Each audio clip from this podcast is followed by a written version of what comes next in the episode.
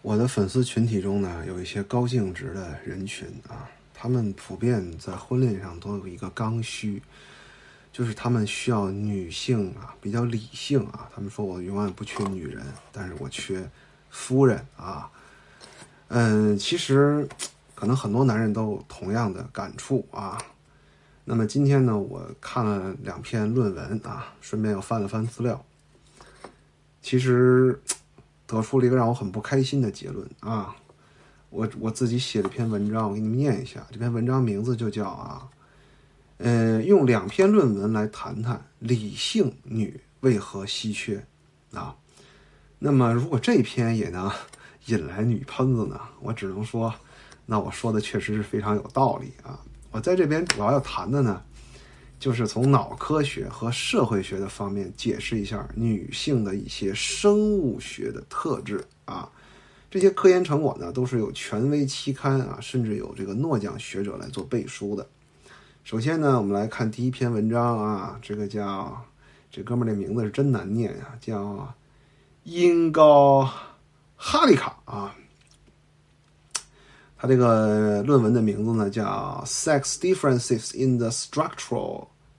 呃，connectome of the human brain 啊，大意就是这个呃两性在这个脑结构连接方面的差异啊，发布在这个 PNAS 这个刊物啊，我查了一下啊，全称叫美国国家科学院院刊啊，是这个执笔顶级的这个 Science 啊第一档啊，国公认的世界四大刊。Cell、Nature、Science，还有这个 PNAS 啊，它比那三个呢稍微稍微低一档啊，但也是百年期刊啊。这篇文章呢，主要研究成果呢就是这张图啊，我们可以看到，上面这个呢是男性的这个脑回路啊，下面呢是女性的这个脑回路啊。你看到了什么呢？我们从这个左侧这两张图来看啊。就他们这个课题组啊，对九百四十九位男女的大脑进行扫描，并且绘制了大脑神经连接图。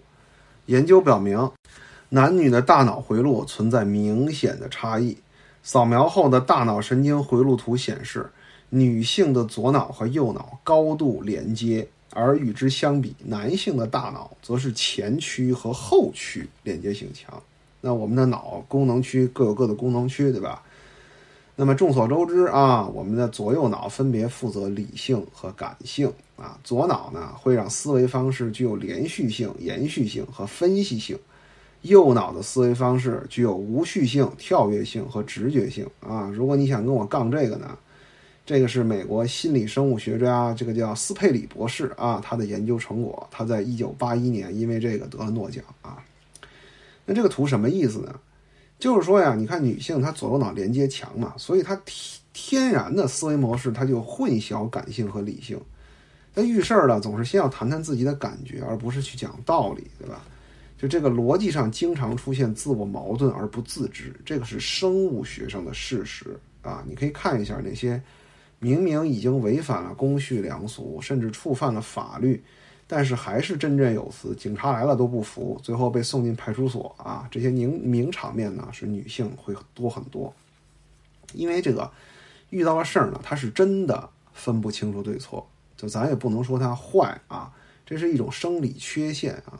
所以那些十九世纪那些哲学家就挺厉害的，不论是奥托·魏宁格还是这个叔本华，他们都讲，女人与道德无关，对吧？啊，因为这个。道德需要连续性的逻辑，需要同一性来才能认认可道德啊，这个 不是说坏啊，就是无关啊。但是呢，我们的社会分工呢越来越细化，我们也是一个法治社会了。不论是社会规则还是生产规则啊，都需要用到大量的逻辑。那么女性这种天然混淆逻辑的缺陷呢，就让他们在没有努力训练的时候。就会比较难以获得社会资源啊！你要去努力训练你的理性，对吧？作为女性，你要比男性更努力的去训练，因为你天然生理上是有这个缺陷的啊。接下来呢，我们谈这篇论文，是这个二零二一年十一月二十二号出版的《生态学和进化研究前沿》这本杂志上的一个文章。这刊物可能有点小众啊，查了一下，影响因子在四点一级啊，大概应该是二区的。这个科研狗应该一说就懂啊。这篇文章就讲啊，我们人类的大脑比三千年前降低了不少的脑容量，降低了多少呢？男性降低了百分之十，女性降低了百分之十七。为什么都变小了呢？因为我们的社会结构越来越复杂，我们每个个体存活下去需要掌握的知识就越来越少了。分工的精细化让我们不需要掌握那么多复杂技能，知识更多的被分散储存在集体中。我们不需要去学所有的知识，我们专精一门就可以了。所以我们就不需要那么大的脑容量了。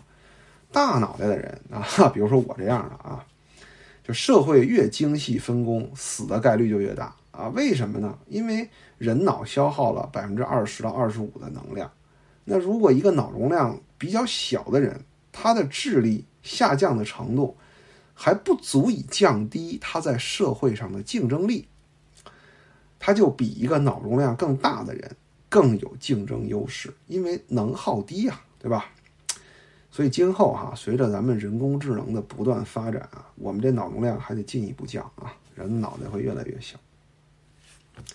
那么从男女分别缩小百分之十和百分之十七的这个差异，这篇文章也验证了我一直以来在社会学角度的看法，就是我们人类啊一直在进行这个内部的淘汰，对吧？优秀的人可以有后代，不优秀的人基因就灭绝。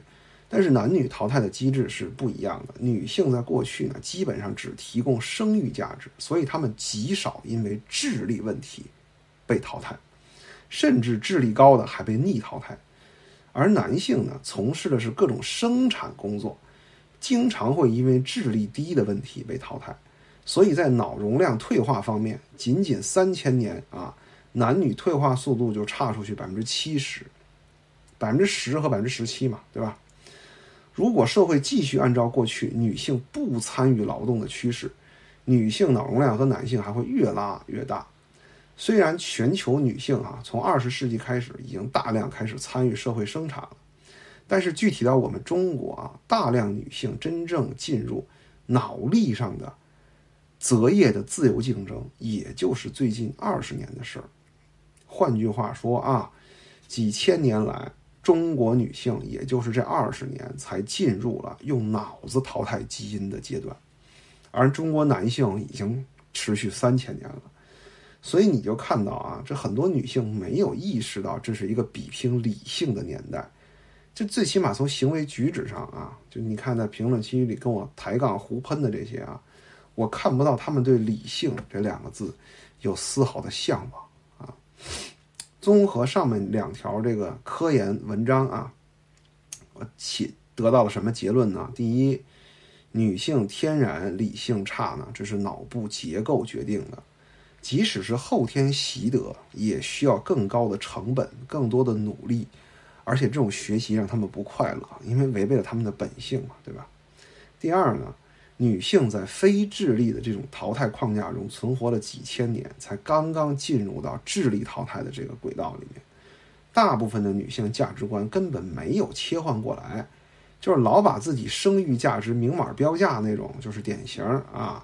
事实上，越是上层的女性，她越不觉得自己的生育力是什么特别值得一提的价值啊。第三哈，说给男同胞听啊。遇到个理性的女的，就好好珍惜吧啊！她们的稀缺有生物学和社会学的必然性，她们不但对抗了生物学上的困难，还对抗了现在社会很多脑残的价值观。所以遇到一个理性的，你就好好当个宝贝吧，别那么看脸了。就算不能结婚，你和这样的女人谈恋爱，也能多活几年。